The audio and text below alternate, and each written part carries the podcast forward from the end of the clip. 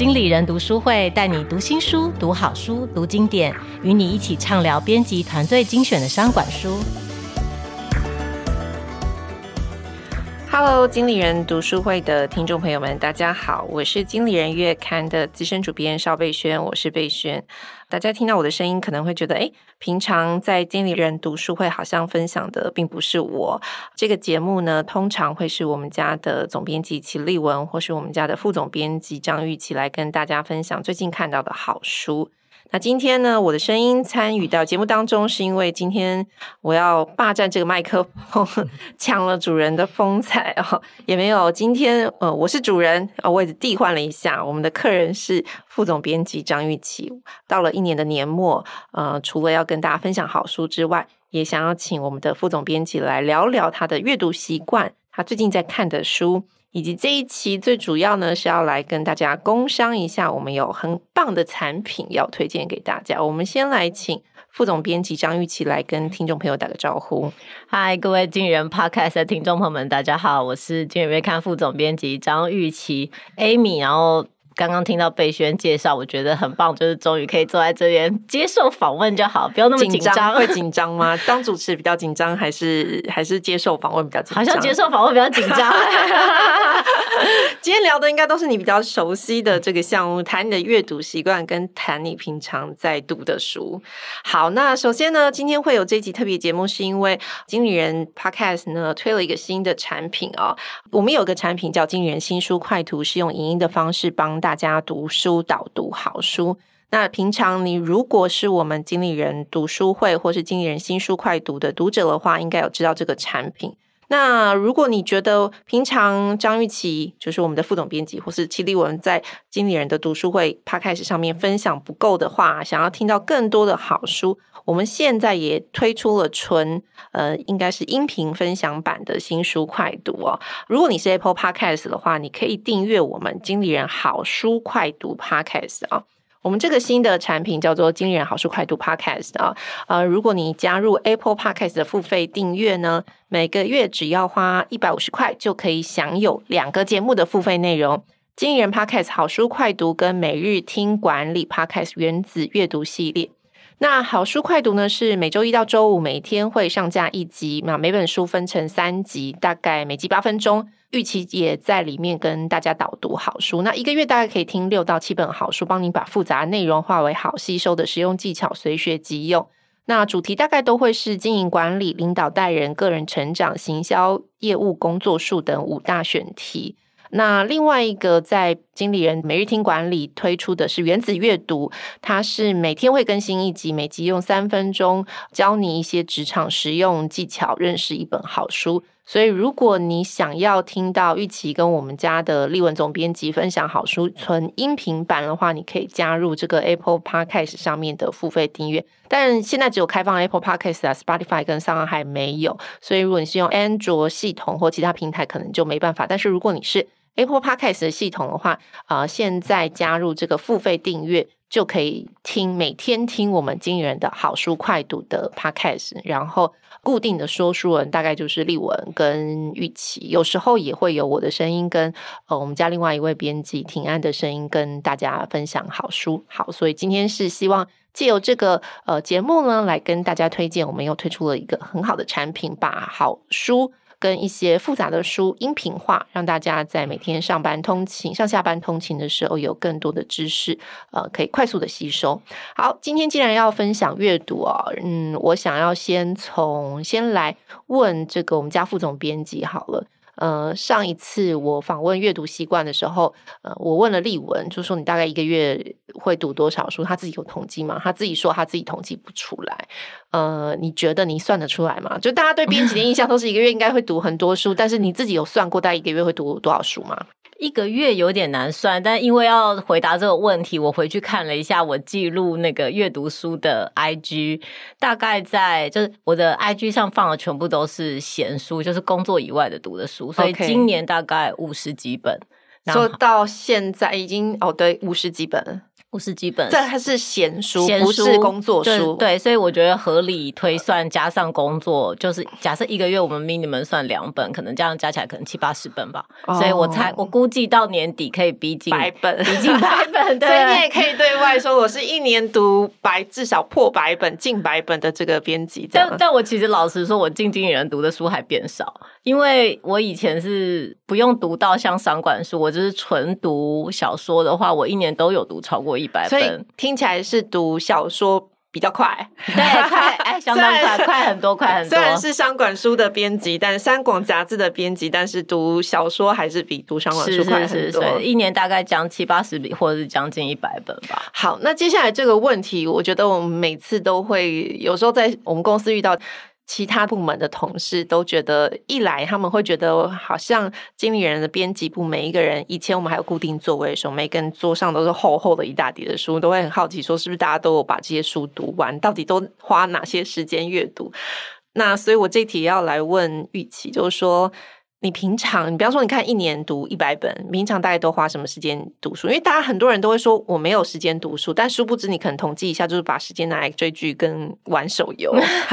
把手机的时间拿来读书就可以了。哦，所以是这样子吗？所以你平常大概早上、晚上、中午还是什么时间会阅读？呃，商管书可能当然就是上班的时候会读嘛。所以我现在先讲就是闲书，嗯，闲书我就是我在前几年的时候搬家，然后搬家的时候那个设计师就问我们说。搬家有什么特别要求要做的事情？那我就说，哎、欸，我睡前阅读的习惯，所以我的床旁边要装那个阅读灯。哦，对对对，所以我的床旁边有个小茶几跟一个阅读灯。那我就是睡前的阅读物，就是会放在那里。然后睡前可能就是习惯，就是一个睡前仪式嘛。上床之后会开个小灯，稍微读一点再睡觉。嗯，嗯，然后呃，早上的话，通勤的时间可能会携带更薄一点的书，所以早上跟晚上可能是看的是不同。所以通勤的时候也不划手机吗？上下班通勤不划手机？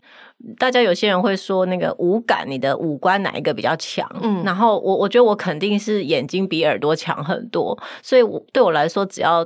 打开一本书，我可以立刻进入一个不同的世界里，嗯、然后。它可以就是不用，就是算是离开通勤的车厢。对我来说，最快的方式就是打开一本书就可以立刻进去。所以，呃，读书之前或者他看开书之前，没有什么收心操，不用做这件事，除非打开的时候已经忘记为什么会看到这一页。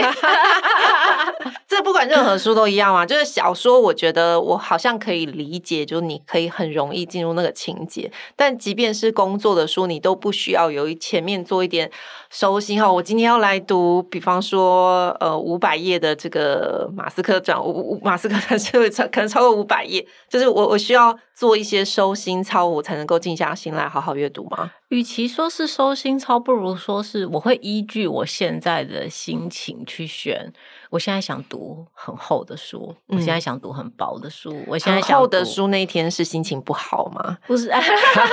应该说，哎、欸，我今天脑汁很满，哦，我可以精神很好，精神很好，今天可以来好好研究一下《二十一世纪资本论》到底在讲什么。但也有可能，比如说一年总是会有一个月，可能你这个月工作非常非常的累，然后你你也不想花太多的力气的脑子去看小说，这时候你可能就会选宫部美信啊、阴阳师啊。它就是你一打开一定可以看得完的书，这种书就是对我来说就很像是吃零食，就是你你再怎么样读不下去，你再怎么样觉得哦很厌世的时候，你都可以打得开的书。所以你没有手机成瘾症吗？就是比方说像现在，就是我我自己觉得我应该还算是会喜欢阅，还算喜欢阅读的人，但是现在就是可能手机跟故事书就是书摆在面前，我可能第一件事选的会是手机，因为那个诱惑力实在太大了。其实真的蛮大，我自己都我自己可以感觉到，比如说你现在打开一本书，可能几页之后，比如说你读了一阵子，你可能就会想要去拿手机。我我相信很多人是这样，甚至于你你打开一本书之后，手机就放在那个书的上面，开始在那里划手机。我我觉得可，我觉得一定是这样，就是手机对大家的影响都是很多的。你但是说你就试着把手机放远一点嘛。我我之前有看一本书叫做。没有 email 的世界，嗯，他就是想说，你可以要，你就试着稍微练习一下，不要把它拿起来。所以那时候我刚看完那个书的时候，给自己做的练习就是，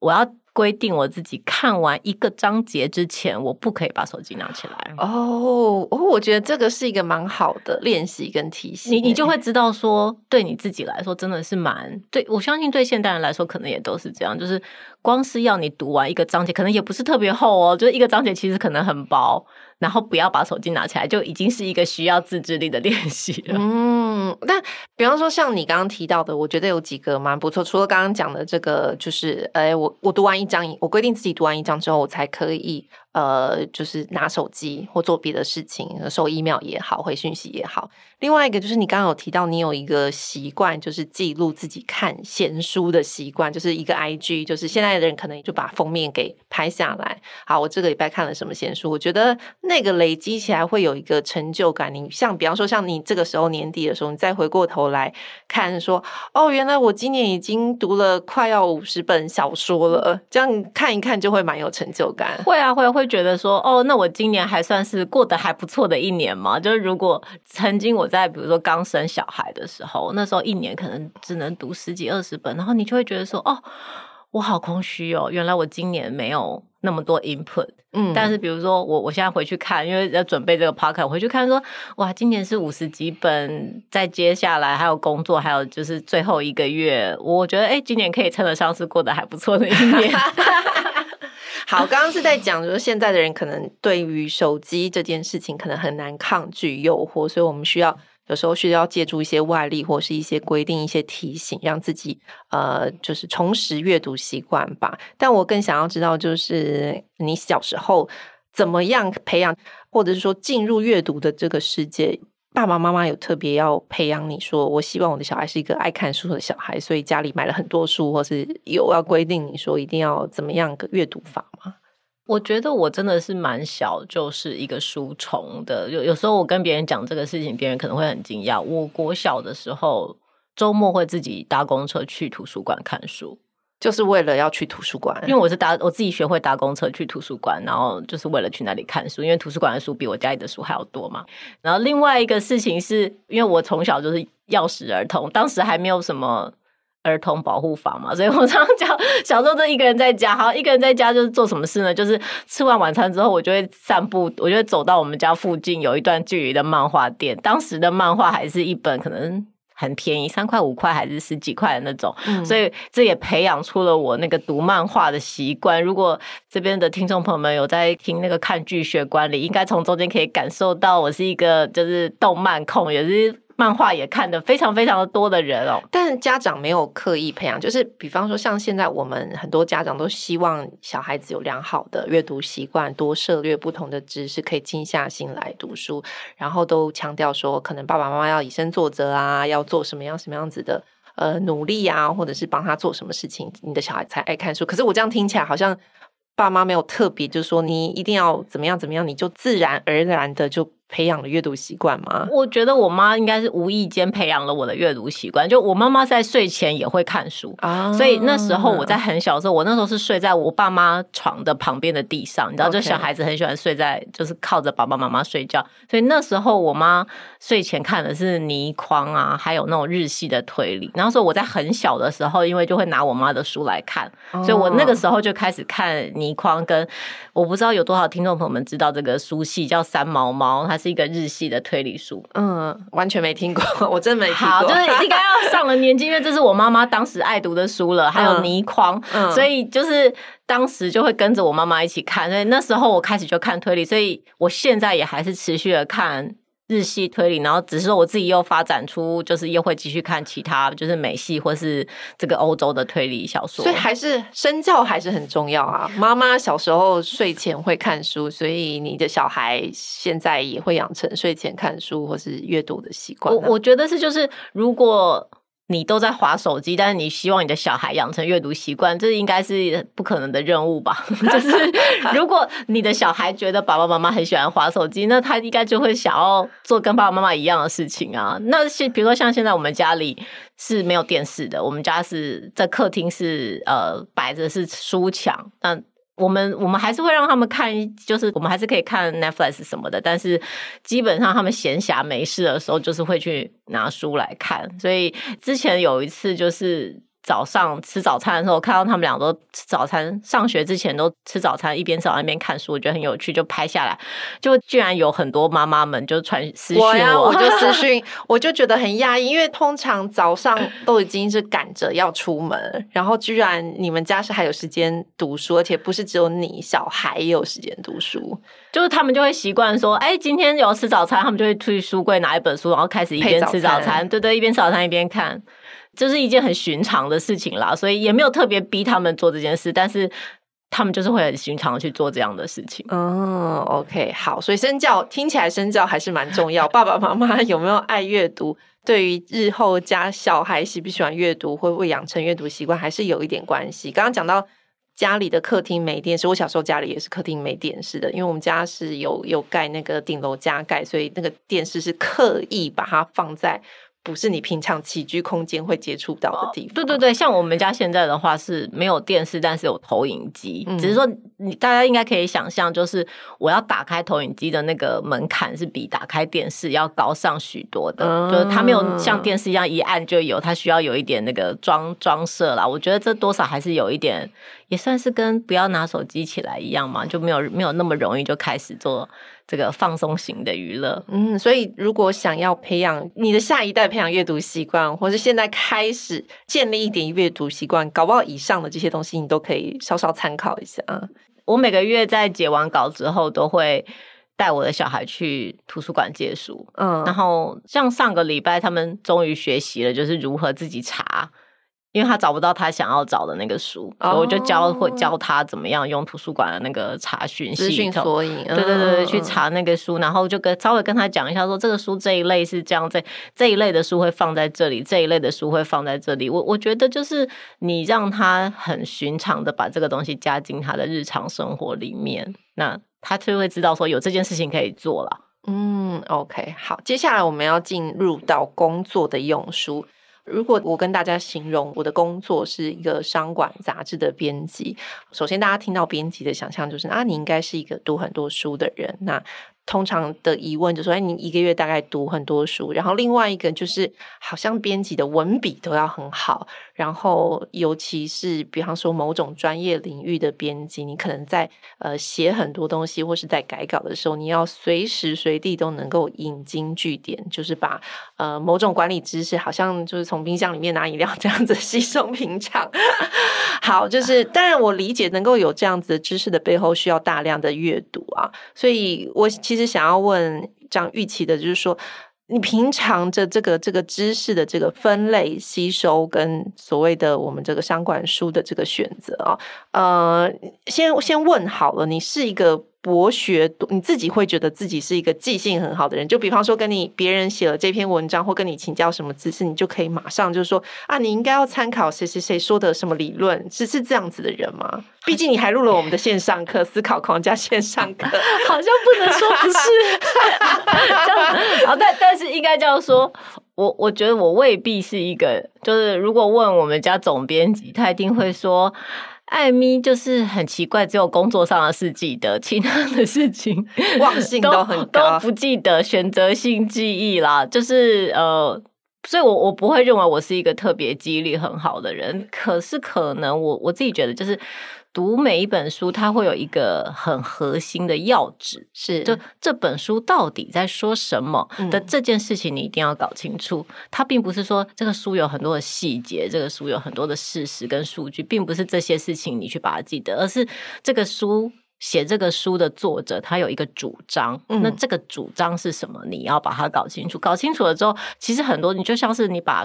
书的主干弄清楚了。嗯，那主干弄清楚，你就会知道说，他其实是用了这些论证，他用了这些故事去堆砌出，或者去支撑他的主旨。所以把主旨记清楚，你就不容易去忘记说这本书到底在讲什么。那也更容易去。找到书跟书中间的连接吧。诶，像这样子的思考，大概你自己会知道大概是从什么时候开始？因为比方说，我去回想我小时候看书的习惯，就是当然，因为我自己会觉得我进入了《经理人》杂志之后，才开始比较有意识的去拆解书的架构跟写文章的架构。但在这之前的阅读，基本上都是我看我喜欢什么，然后我就从头到尾把它读完，然后我就好好把这个故事读完。像这样子，可以，比方说我拿到一本书，先去思考，我翻完以后，我先去思考说，哎，核心是什么，旁支是什么，这样子的。养成跟这样子观念的建立，你大概回想起来会有印象是什么时候吗？我，我觉得应该也是在经理人的时候吧，因为在那之前我可能都是以文学的读法比较多，所以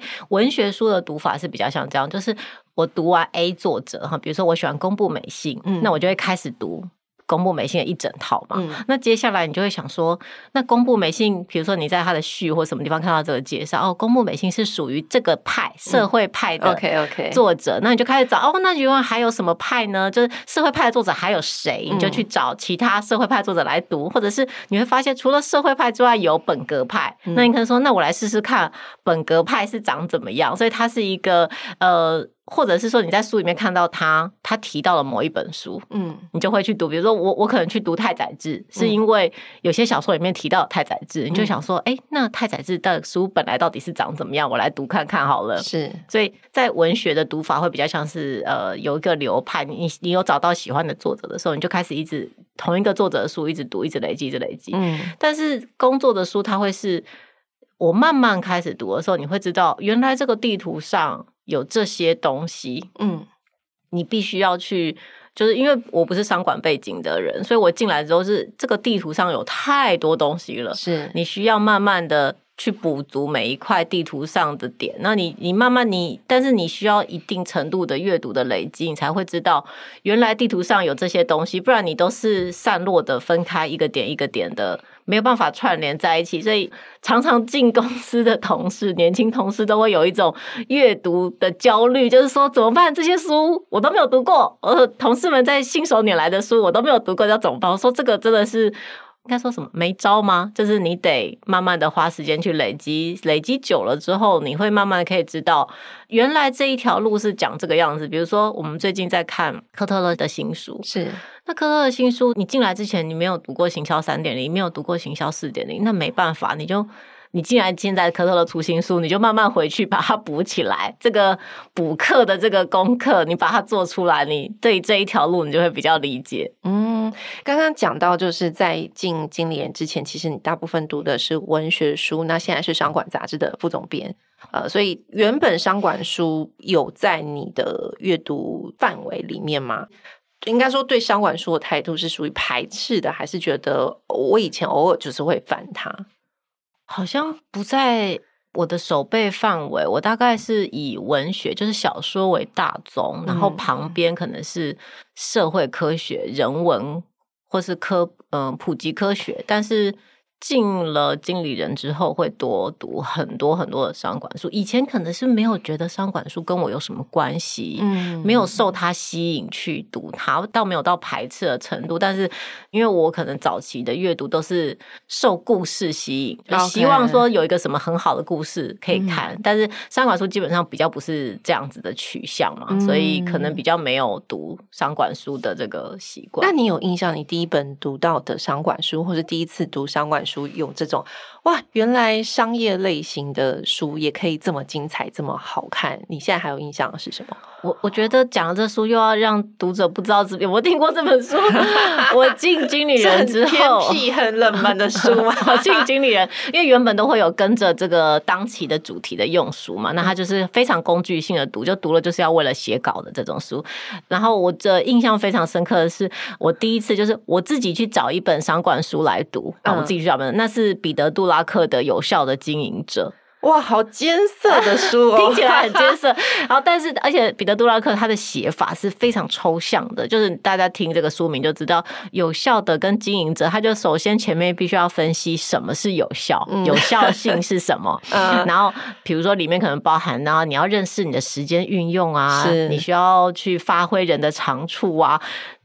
对我来说，那是一个。去体会到抽象论述的一次，就是相较于文学性的小说，那是我第一次体会到抽象性的论述。但你没有因此而放弃耶？就觉得天哪，太难了，算了，我对彼得·杜拉克从此有一个不好的印象。没有，没，没 有，没有，他反而是让我体会说，哦，因为要有抽象性，我才可以去解释现在职场上的事情，他就不会是一个个案嘛。如果我只只有跟你讲说，哦，我的主管 A 讲了什么事情，主管 B 讲了什么事情，啊、那是一个在事实的表层或者在。在故事的层次去探讨，但是如果我可以用抽象性去讨论，说我的经营者的有效性包含哪些，嗯、那你就可以 generalize 这些个案，然后归纳出一些哦，有效的经营者应该要包含这些原则。所以当时我第一次读的时候，我就觉得说哇，彼得·杜拉克真的太厉害了，怎么会有这么厉害的作者？然后，那你现在再去读，因为比如说呃，我们现在在部门里面已经比较资深了，然后也会负担一些管理事务，你再去重读。这些就是管理上的书，你都还是会有收获。我觉得这可能就是管理学上经典的用意嘛。你每一次重读它的时候，你都还是会觉得说，他讲的真的很有道理，他真的会给你很多启发。嗯，那如果要你选，就是最喜欢 so far 到目前为止读过最喜欢的商业管理书的这个作者，不管是经典也好，或是趣事也好，你自己有几个名单嘛？就觉得哦，如果你想要读商管书，你这几个作者你不可以错过。我我觉得实在太难，就是在这个大海里面推荐 给大家。但是彼得·杜拉克一定是大家可以去尝试的。然后在我很早期的时候，我读那个史蒂芬·科维的时候，当时史蒂芬·科维对我来说才是就是太难了，就是属于因为他是一个。呃，以终为始的概念，就是你要在人生的想想你人生最终的目的，从.那个方向去倒头回来。对于二十几岁的我来说是比较辛苦一点.很难想象当时以终为始是什么概念。但是你现在这个年纪再去重读史蒂芬·科维的时候，你会觉得说，哦，他讲的事情是真的，你必须要去用你的罗盘去思考你的人生最重要的事情。到底是什么？那、嗯嗯、就是有时候商管书会让你觉得它好像理所当然，嗯、或者是呃老生常谈吗？嗯，就是它它有一些抽象的调整，都是会让你有这种感觉。嗯、可是你回过头去，只要你能够把它放进你放回到你的人生里，就是放回到你的工作上的时候，你就会体会到说，哦，这个经典书它为什么会成为经典？嗯，对，我第一次被逼着 要读呃杜拉克的书的时候，我真的是翻没两页我就想要睡睡着，因为那个时候也是因为我工作的关系，就是大家要分配着念书，然后反正就经典嘛，我就拿来看。然后我们家总编辑也说杜拉克就是你你做一个商管杂志，你怎么可以不知道？所以我就好很 真的很认真回家看，然后真的翻没两页就睡就睡着了，因为他的知识浓度太高了，他是一一个很密集的，就是刚刚除了讲抽象的概念，它的知识浓度非常的高。然后，但是你要去想，那个时候我已经觉得哇，现在再对照起来，你就觉得五十年甚至六十年以前的人对于知识工作者的定义，跟知识工作者他面临的困难跟处境，在这么早以前他就已经预先看见。那个时候的知识工作者，可能跟我们现在的知识工作者那个普及程度还不一样。你想一想，你就会觉得很佩服。但我我必须要说，呃，就是我觉得商管书，呃，对我来说比较好入门的是那个写创新的两难的这个大师 Christensen，对 Christensen，后来是韩帝的第二曲线，啊，韩帝的书我觉得真的也蛮尤，其是他真的很适合这个时代。的知识工作者来看，就是一些比较好入口，然后你后来就是慢慢的去知道说，哦，商业管理书籍没有那么的难，也没有那么的复杂，它很多其实是可以对照现实的，然后你才会觉得，哦，其实也还行啦，还读得下去这样。我我记得那时候彼得·杜拉克就是因为还后来还出了一本，就是如果高校女子棒球经理。反正类似像这样，读了彼得·杜拉克，就是一个一个女，就是棒球队的女生的经理，她读了彼得·杜拉克，然后决定把彼得·杜拉克的里面的这个原则应用在她的棒球队里，嗯、就是当时也非常非常非常的红。她就是一个就是青少年版的。就如果高校棒球女子经理读了彼得·杜拉克，对，所以如果你觉得彼得·杜拉克很难，你可以从这本开始，因为你还是会给你很多的启发，但是就是因为是一个女子棒球经理。的观点，而且是高中生的观点来来理解杜拉克的原则是什么，我觉得就是会非常可以看。好，就是商管杂志在商业商业知识上可能会触及的这个触角哦，就是书籍。身为编辑，我们还还有另外一个，就是除了商管杂志，还有编辑。编辑有编辑的案头书吗？它是两种不同的取向吗？呃，编辑的书就是比较是属于提醒我自己要这样写作，或是要这样想文章的书。嗯、那我自己最喜欢的 Stephen King 谈写作，Stephen King 本身就是一个很好的作家哦，嗯、他就是一个我我那时候开始在读他的书的时候，就是一个为什么有人光是写故事就会让你吓得要死。嗯，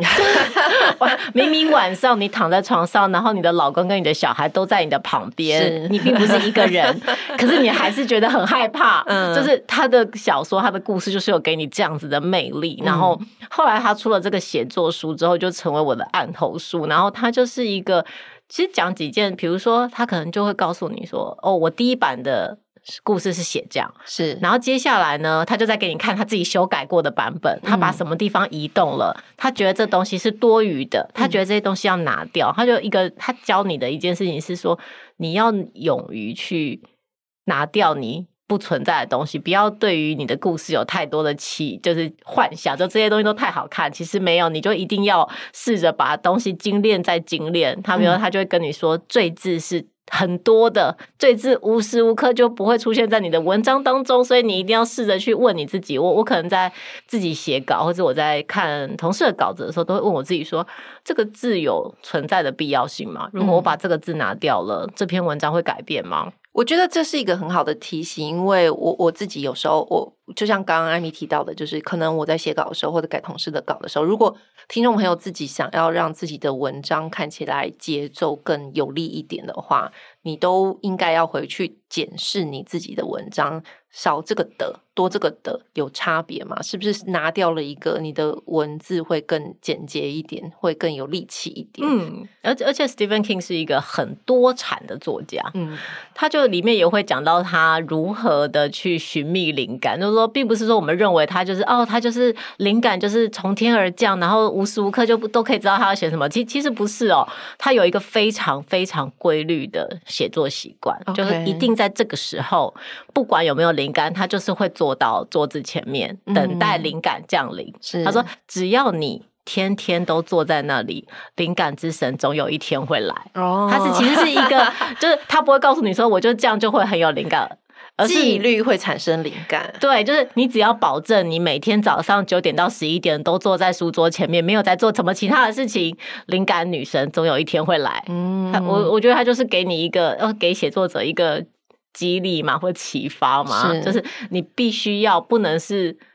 过在那里，然后觉得说，哎、欸，我想不出来，那我出去散散心好了。没有，没有，没有这回事。你需要有一个很强而有力的写作的纪律，而且写作它不管你觉得多会写的人，写作对他来说都是痛苦的。是，你会觉得说，OK，就你看完 Stephen King 谈写作，他其实你会体，如果你有在写作，你会觉得哦，原来大作家的写作痛苦程度跟我 我写一篇文章。写一篇脸书文的痛苦程度应该也是差不多的，是是是，所以就是乖乖的坐在那里，然后等待灵感女神的降临。OK，那除了这个 Stephen King 谈写作之外，还有哪些书是编辑必备的案头书？就是假设今天同事也好，或者是说你是想要尝试自己呃写这个脸书文啊，或者是粉丝页的文，是自己想要写作的话，你自己觉得很有用的写作书会是什么？我另外还会想要再推荐两本，但这两本我之前在 Podcast 的时候也都提过。一本是如何阅读一本书，因为其实老实说，我觉得写作它真的是从阅读来的。嗯、一个没有在读书的人，你说他要能够很擅长运用文字，然后也能够很精准的表达他的意思，我觉得也是相对困难的啦。就是。嗯大量的阅读是写作的基础。那如何去大量的阅读，就是可以看那个如何阅读一本书，他会真的比较告诉你，真的是有条理的告诉你读书的方法，跟我们平常这种只是在闲聊、很娱乐性的或者是消遣型的读书是不太一样的。那另外一个，当当你要 output 的时候，就是要看那个金字塔原理。我我觉得金字塔原理是我进经理人之后就是受用一生的书吗。OK。编辑必备案头书，一定有金字塔原理这本就是了。就是一定是你要回去，你你如果不太确定你的文章怎么结构，你就回去再打开一下金字塔原理，就被他就是痛电一番之后，你就会比较知道说为什么写的东西大家都看不懂。但是写文章会去思考结构这件事情，是近来呃经理人才去想的吗？还是你以前的写作就有想过这件事？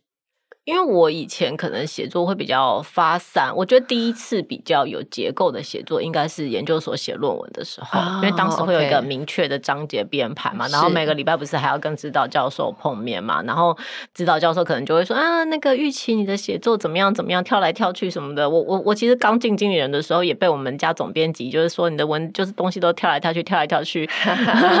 就是逻辑不通，就是说呃，你常常就就是我我应该这样讲，就是说。其实我觉得有条理的写作，它可能不是一个天生的事情。OK，有条，因为我们人在的思绪，大家应该都知道你。你你同时就比如说，我们现在在聊天，在 Podcast 的时候，你同时每一个人同时内心会想很多事情。因为中午要吃什么啊？我刚刚的讯息还没有回啊，我等一下要做什么？就是你可以理解，大脑中同时都会有很多很繁杂的思绪，所以。有条理的写作，并不是符合你大脑本来思考事情的方式的，嗯、所以呢，它是需要训练跟规，就是规定你必须要这样子写。所以，呃，常常我们在写作的时候，都会要告诉你自己，或是告诉你的同事说，这个东西这里是多的，我要把它切掉。即便它很有趣，但它可能就这个来说是多，或是这三个事情是同一件事情，但是它出现在这篇文章的前中后，所以我现在必须要把这三件事情放在同一个段落。你有注意到它是同一件事情吗？就是比较像是这个样子。那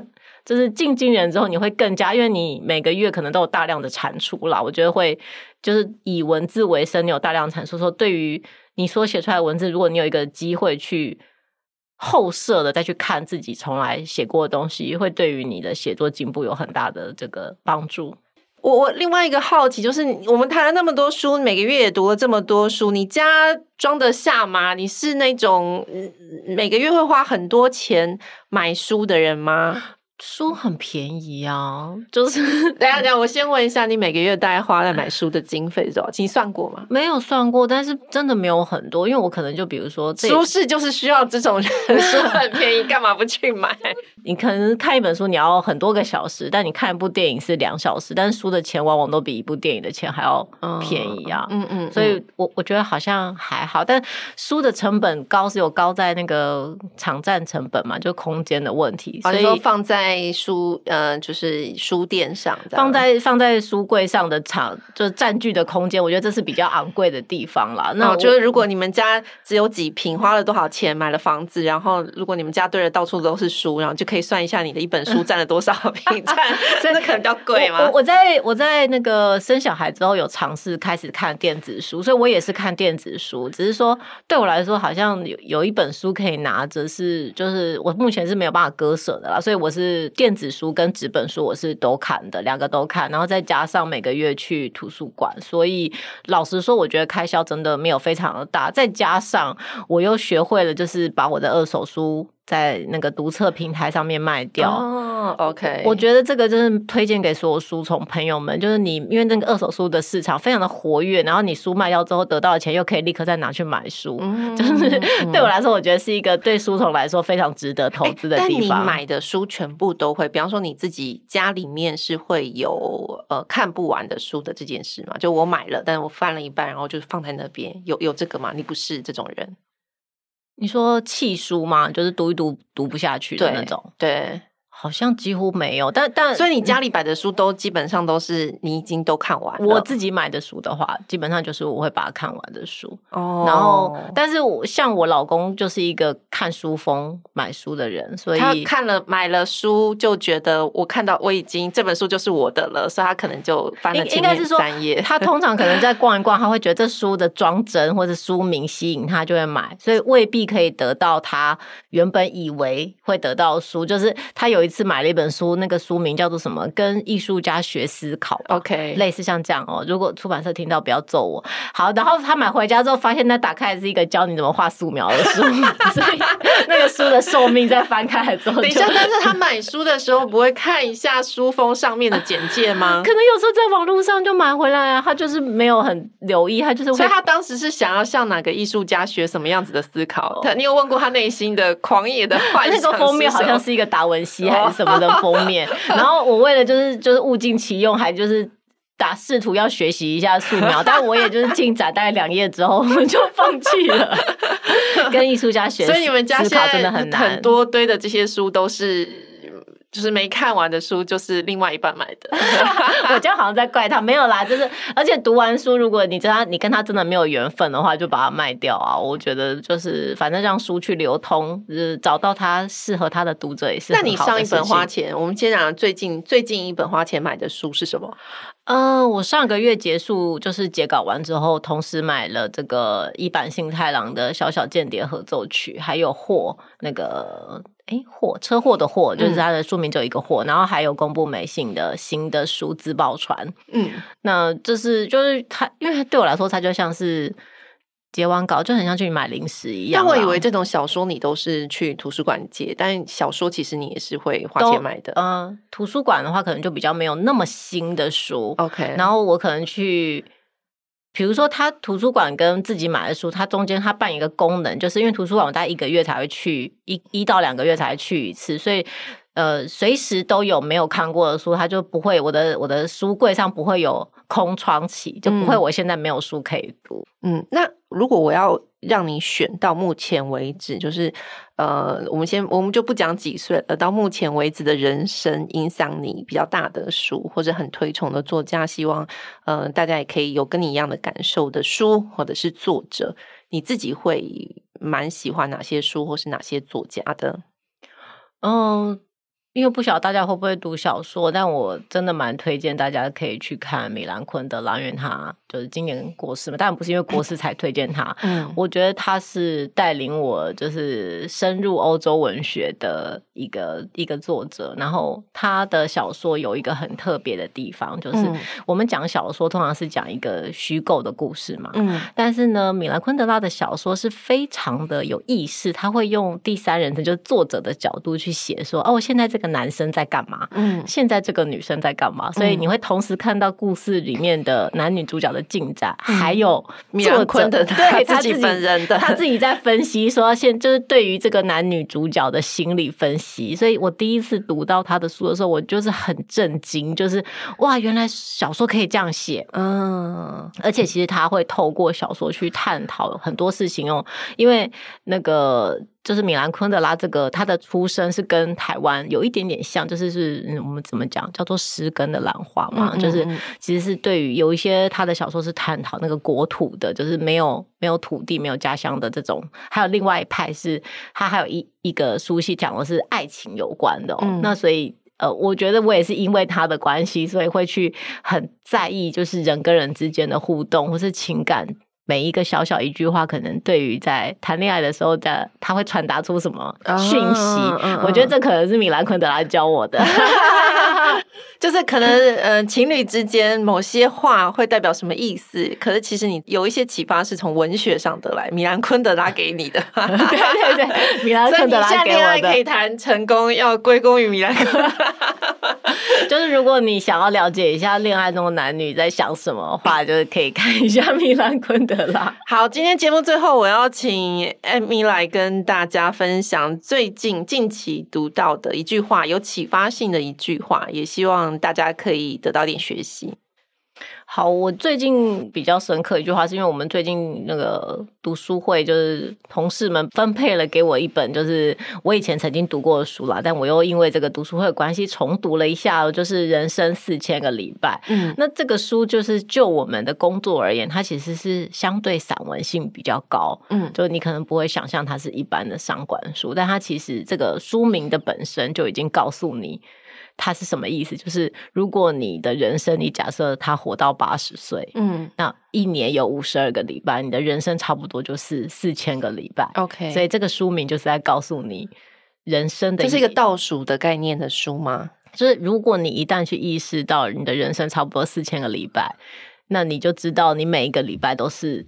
你就可以倒数你的人生的礼拜。听起来有点 sad，但是他他其实要讲你去珍惜有限的人生，你要告诉你自己，人生是有限的，人生不是无限长的，不是所有事情都可以说，哎，我就一直一直这样子下去，或是我每一件事情都会 routine 的一直重复，每一件事情其实都会有一个终点，你是。什么时候它就会结束？你是最后一次带小孩子去上学哦！天哪，这听起来真的有点。你确定？我现在都觉得有点心酸。就就是你，你会，你会去更珍惜，说每一件事情都有可能是最后一次发生。你可能就是最后一次。嗯你一定会有一天是你最后一次念书给你的孩子听，嗯，你一定会有最后一天是你再牵着他的手去上学，嗯，就是你去体会到每一件事都会是最后一次，都有一天会是最后一次，嗯，希望你去更加的珍惜你的当下，嗯，嗯，对不对？就是。艾米讲到的这个分享啊，让我想到最近我刚好不知道在看，我已经忘记是哪一个作家他在分享他的日常，然后结尾的时候大概讲了一句话，然后这个让我非常非常的有感。他说：“人生最幸福的事情啊，其实就是现在。”他前面的内容大概就是叙述他最近因为小孩的一点事情，家里面鸡飞狗跳的很多很多杂事。但其实这就是人生最幸福的事情，就是父母还在，孩子还小。我听完以后，我就是觉得那一句话就是打中了我的，就是就给了我一记很大的震撼。就像现在，我可能为了就是工作很很很繁忙、很繁杂，然后可能家里爸爸妈妈的确开始年纪大了，小孩子很小，你会。夹在很多不同的这个事件当中，就觉得哇，蜡烛多头少。可是其实想想，这个是你最幸福的时候，就是你有这些人都还在，都还在你的身边陪你。嗯嗯。好，节目的最后，我们继续工商一下。呃，如果你觉得经理人读书会听不够，现在就可以订阅经理人好书快读的 Podcast。呃，这是一个付费的订阅内容。加入 Apple Podcast 付费订阅，每个月只要一百五十元，就可以享有两个节目的付费内容：经理人 Podcast 好书快读加每日听管理 Podcast 原子阅读系列。那好书快读呢，是每周一到周五每天上架一集，每一本书分三集。每集大概八分钟的时间，导读好书的精华，一个月可以听到六到七本好书，帮你把复杂内容化为好吸收的实用技巧，随学即用。那这些好书分享的主题，大概可以分为经营管理、领导带人、个人成长、行销业务跟工作术五大选题。那原子阅读呢，是我们另外一个频道每日听管理 Podcast 的原子阅读系列，也是每天更新一集，每集用三分钟学会职场的实用技巧，认识一本好书。但这个订阅只有在 Apple Podcast 可以付阅，现在还没有开放安卓系统跟其他品牌。所以，如果读者朋友跟听众朋友有兴趣的话，欢迎订阅我们的好书快读 Podcast。那今天的经理人读书会就跟大家分享到这边喽，我要跟大家说拜拜喽，拜拜，